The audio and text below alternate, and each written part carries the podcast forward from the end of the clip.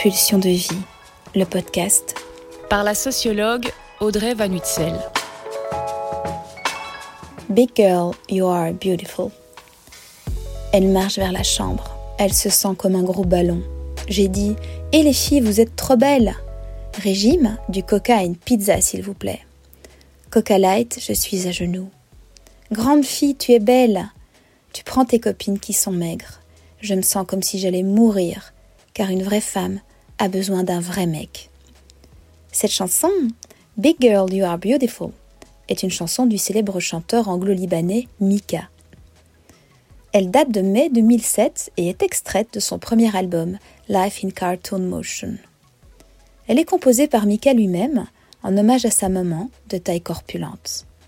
Et cette chanson est l'une des premières chansons estampillées Body Positive.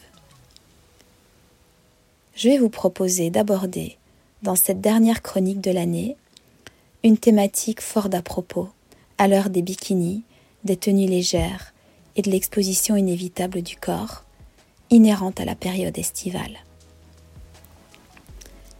L'été réjouit certaines femmes et en désespère d'autres. Celles qui se sentent bien dans leur corps n'auront aucune difficulté à se dévêtir et à arborer des tenues légères. D'autres s'imposeront un véritable casse-tête vestimentaire en tentant de dissimuler le plus possible ce corps dans lequel elles ne se sentent pas bien. Qu'en est-il de notre rapport au corps à l'heure du body positive et de toutes ses promesses? Le mouvement body positive est un mouvement social créé aux USA dans les années 1990. Il fut initié par une femme en colère, très en colère, contre la norme de la maigreur elle venait en effet de perdre sa sœur des suites d'anorexie mentale. La fondatrice du mouvement est donc bien déterminée à faire changer les choses en matière de normes corporelles. Le mouvement arrive chez nous dans les années 2000. Le body positive plébiscite l'acceptation du corps des femmes sous toutes ses formes. Il s'agit de le trouver beau, harmonieux et digne. Il s'agit de ne plus le cacher, il s'agit de ne plus en avoir honte, même s'il n'est pas mince. Le body positive, c'est la fin de la pression à la maigreur, érigée en norme sociale, comme dans les années 1980 et 1990. C'est l'encouragement à la fin des complexes liés aux rondeurs. Qu'en est-il des répercussions de ce mouvement sur notre rapport au corps? Le bilan est assez mitigé. Je dois avouer que nous avons encore du pain sur la planche, même si, en matière de pression à la conformité corporelle des femmes, nous vivons une période plus clémente que celle que nous avons connue précédemment.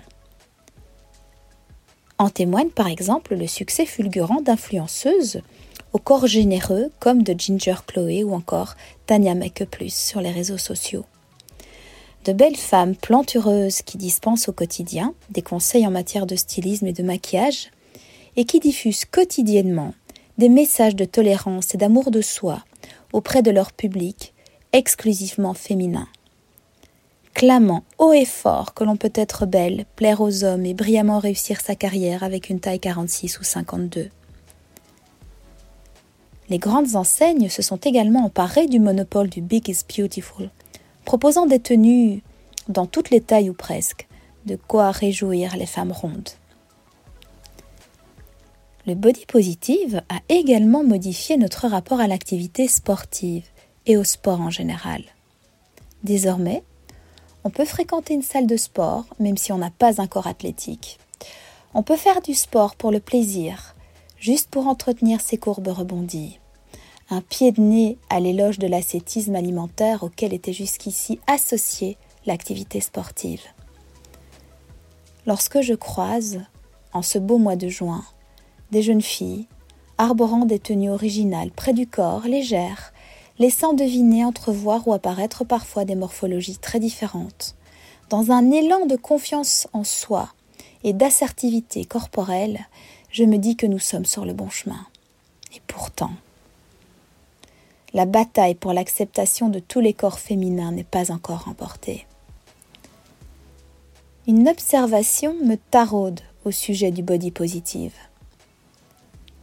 Ce mouvement social s'adresse principalement aux femmes comme si seules les femmes avaient à se justifier sur leur physique.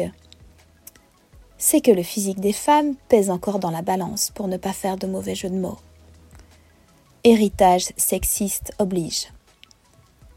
En sociologie, on parle de capital esthétique pour désigner l'objectivation de la beauté d'une femme en termes d'adéquation à un certain idéal de beauté et l'attractivité que cela va représenter pour l'homme.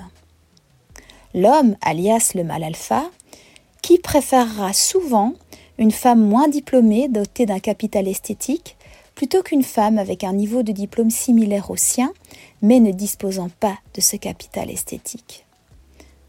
Une sorte d'échange de bons procédés. Un paradoxe en termes de choix vestimentaires féminin m'interpelle également.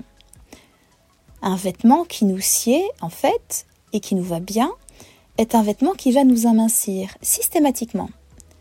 Mais dans quelle mesure peut-on faire l'apologie des corps et des formes singuliers si la fonctionnalité première d'un vêtement est de nous amincir? Énorme bémol, l'omniprésence de body shaming dans les médias, parallèlement et en réaction au mouvement body positive. Ce body shaming concerne bien sûr des femmes, médiatisées et violemment incendiées sur leur physique par le tribunal sans scrupules et sans nuances qu'incarne malheureusement trop souvent l'opinion publique sur les réseaux sociaux. Le récent cas de la blogueuse Lena Situations, Lena Mafouf, lors du festival de Cannes, fustigée par l'opinion publique dans sa sublime robe haute couture qui laissait entrevoir des cuisses jugées trop voluptueuses, en témoignent. Les commentaires du style il faut arrêter les burgers ou bravo pour le bébé ou encore c'est une publicité pour père dodu ont déferlé sur la toile. La jeune femme, sûre d'elle, fera figure d'exemplarité face à ses détracteurs grâce à une confiance en elle époustouflante, une capacité de recul et un sens inné de la répartie, elle trouvera les mots pour se repositionner face à ces attaques gratuites. Merci Léna. Sachez mesdames que l'européenne moyenne porte une taille 42. Le combat continue. Je vous souhaite un bel été. Portez vos plus belles tenues, assumez-vous, affirmez-vous. La confiance en soi est le plus bel atout dont nous pouvons nous doter pour rayonner.